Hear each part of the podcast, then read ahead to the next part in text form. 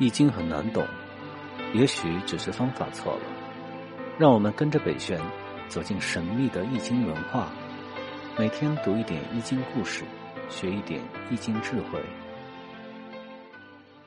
大家好，我是北玄。我们在上一章中谈到，魁卦不过是人与人之间一些不大不小的社会矛盾，不能不面对，也不能不解决。人是一个社交动物，处在其中就必然要与人发生交集，那么也必然会产生矛盾，而这时候还不适宜去做什么大事情，因为条件还不成熟，智慧也有限。但是做一些小事情，实现小的目标，这还是没有问题的。为什么说这时候智慧还不够呢？我们在上一章中也提到，很多时候的矛盾。其实是因为一些误解而产生，还有一些矛盾，则有可能是我们的理解不够，视野只局限在眼前的一亩三分地，或者是格局不够大，把本来很小的问题想象的无比可怕。比如说，我们都有这样的经验：在小时候，如果做错了什么事情，知道一定会受到惩罚，心中是害怕极了，感觉天都要塌下来了。于是费尽心机琢磨如何能够躲过这一劫。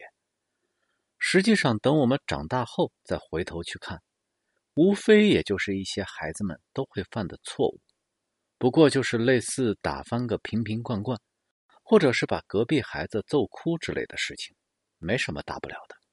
可在当时，我们却觉得那好像是个跨不过去的坎。虽然随着年龄的增长，我们能够理解当时的处境了。但是在生活中，我们同样的事情却仍然不停的重复。比如，我们常常看到，有的朋友在工作中可能负责安排接待工作，结果因为事先考虑不周，明明贵宾是吃素的，没有提前打听清楚，安排到了海鲜酒楼，事到临头才发现真相，非常尴尬。老板是全程黑着脸，客户也没怎么动筷子。像这样的事情，在这位朋友看来，基本上就是完蛋了，好像坏了老板的大事，感觉公司的前途安危好像要毁之一旦了，于是感觉惴惴不安。其实大可不必如此，两个企业谈合作，绝对不是一顿饭、一次表现就能决定的，这里面有很多影响因素，最多就是这个老板啊，觉得年轻人没有什么经验罢了。而且越是高管，气量越大。我们有时候不要把自己想象的太重要。而且谁没有犯过错呢？越是有成就的人，犯过的错越多。错误和挫折是成就一个人的捷径。这样的过错无伤大雅，不会影响事情本质的发展轨迹的。就是因为我们说的智慧不够，才会有这样的过失，才会有这样的心态。遇到这样的事情，不要太担心，承担起责任，认真总结经验，最好能够举一反三，那么你就能够从中有所收获，哪怕是因此丢掉工作，大不了再换一个单位重新开始。要知道，工作机会很容易获得，但是成长的机会并不多，而一个能够容忍你犯错，能够付出成本让你成长的单位，更是难得。这也是初九爻所说：“毁亡丧马，勿逐自负；见恶人无咎。”有什么过失都会过去的，失去的东西都会失而复得。即使有人刁难你，也没有什么大碍，因为你以为的刁难，其实是在帮助你成长。你可以这么想：人家都愿意付出成本来为你的过失买单，愿意让你进一步的成长。那你还有什么不满意的？所以我们要懂得感恩。这个世界上没有无缘无故的恨，也没有无缘无故的爱，没有人会故意刁难你。如果不是你做人有问题，那么也许是在你成长的过程中，你的领导采取的方式可能有些不太合适。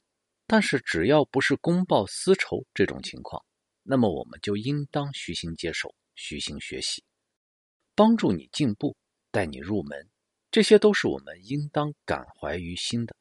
在生活中，如果你不是艺术家，那么就不要把桀骜不驯当成能力，不要把愤世嫉俗当成个性，友好相处，和谐共赢，这才是主流。如果你不认可你的领导，那么用你的绩效来说话，用你的行动来证明，不要耍一些小聪明，用见不得光的方式去谋划什么东西。我们在静卦中说过，一定要守正，才能有所作为。尤其是一个行业，说大不大，说小不小，工作的时间长了，你会发现，你就连跳槽或者是创业，打交道的。过来过去，也就是屈指可数的那么一些单位。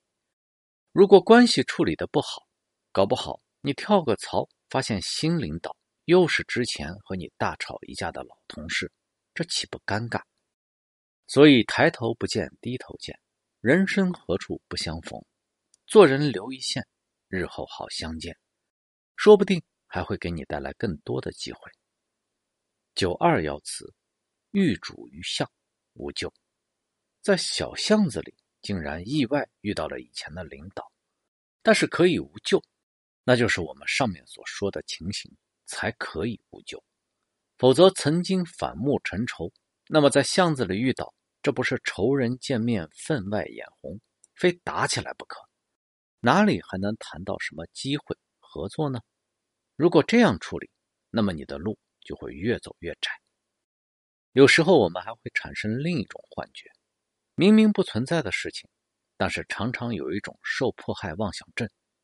比如说，有的朋友刚刚当上个小领导，忽然有一天因为工作上的疏忽，被老板叫过去劈头盖脸一顿臭骂，回来就开始琢磨到底是谁在陷害他。其实可能没有人看他不顺眼，只是老板在无意中发现了他的过失。而他却认为好像有谁在嫉妒他，于是看谁谁都不顺眼，四处找茬，找不自在。就像有个夷陵丢斧的故事，是讲有一个人丢了一把斧头，心里怀疑是邻居的儿子偷去了。看他走路的姿态，像是偷了斧头的样子；看他脸上的神色，也像是偷了斧头的样子；看他讲话的神情，还是像偷了斧头的样子。没过多久，这个人到山谷里去掘地，找到了自己丢失的斧头。隔了几天，再看邻居的儿子，一举一动、面目表情都不像偷斧头的样子了。这就是心有所想，言有所见。同样的例子，还有苏东坡和佛印的故事。有一天，苏东坡去找佛印禅师聊天。苏东坡对佛印说：“我最近啊。”学佛很精进，你看我现在打坐的坐姿如何啊？佛印赞叹道：“我看你像一尊佛。”苏东坡听了很高兴。佛印接着也问道：“那你看我怎么样呢？”苏东坡为了压倒佛印，就回答道：“我看你像一坨屎。”佛印听了也笑笑。苏东坡回去啊就很高兴，到处宣扬他这回啊终于胜了佛印。而苏小妹听到了以后，却对他哥哥说：“哥哥啊，你不要再四处宣扬了，其实是你输了。”苏东坡不解啊。苏小妹继续说道：“佛印心中有佛，所以他看谁都是佛；你心中都是屎，所以看谁都是屎。这就是说，有时候看到的事情未必是事实，你以为的矛盾。”可能是你心中暗藏的狭隙，对周边生活的一种投射而已。上九爻辞就说：“魁孤，见使复图，载鬼一车，先张之狐，后说之狐，匪寇昏垢，往郁郁则吉。”意思是说，处在极其孤立的状态中，恍惚间啊，看见一头猪，背上涂满了污泥。又看到了一辆车，满载着像鬼一样的人，起身张弓预射。后来呢，又放下了弓箭。原来不是强盗，而是迎亲队伍。认识清楚后再去前往，那么遇事可以获得吉祥。这就是告诫我们不要疑神疑鬼，要互相信任，不要捕风捉影，不要靠主观去猜测，要依靠客观事实去判断，不要用想象去判断，要用脑子去判断事物，不然我们很容易错怪别人，产生不必要的矛盾，为自己做的事情增加很多麻烦。当矛盾加深的时候，我们可能会受到一些不公平的待遇。这对于我们来说，既是一种挑战，也是一种机遇。其实，如果你的能力模型本身具备这些条件的话，有智慧的人反而会迎难而上。因为越是有难度的工作，越是能够做出成绩，而难度是和能力相关的。看上去困难的工作，会因为你的能力的提升而难度下降。六三爻辞：见与业。骑牛彻，其人天且异，无出有终。看见大车艰难行进，驾车的牛受到牵制，无法前行；驾车的人也受到了默行和异行。虽然起步的阶段非常艰难，但是最终啊会有美好的结局。起点低，条件差，有时候可能确实是资源不足，有时候也可能。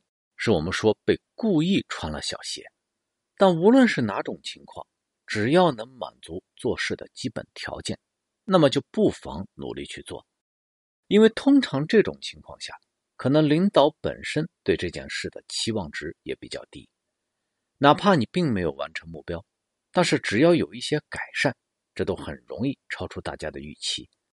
如果你的能力模型比较完善，那么你可能还能完美破局。一战成名，就好像走钢丝，对训练有素的人，那就像是吃饭喝水一样随意。可是对于普通人来说，在上面站稳都困难。可是如果你暗自训练过，忽然有一天瞅准机会，在众人面前表演一段，哪怕只走个十来米，都能够让大家鼓掌喝彩。而到了九四，魁孤遇元夫，交福。利无咎，这是说因为意见不合而被孤立，却在这个时候啊，又遇到了一身正气的朋友，以诚相待。虽然有点艰难，但是最终还是能够避免灾祸。在一九三五年，刚刚开完遵义会议，伟人重新被确认为领导人。在狗坝会议上，大家就红军的下一步作战计划进行讨论。伟人的意见是不能强攻，要在运动中消灭敌人。没想到的是，这个建议却遭到众人的一致否决。为了红军的安危，伟人是据理力争，结果非但没能够争取到大家，而且会议还通过急转直下的表决，做出了取消他刚刚就任不到七天的前敌司令政委职务的决定。当时的红军。实际上已经在生死存亡之际，如果真的执行了这样的计划，可能就没有以后的新中国了。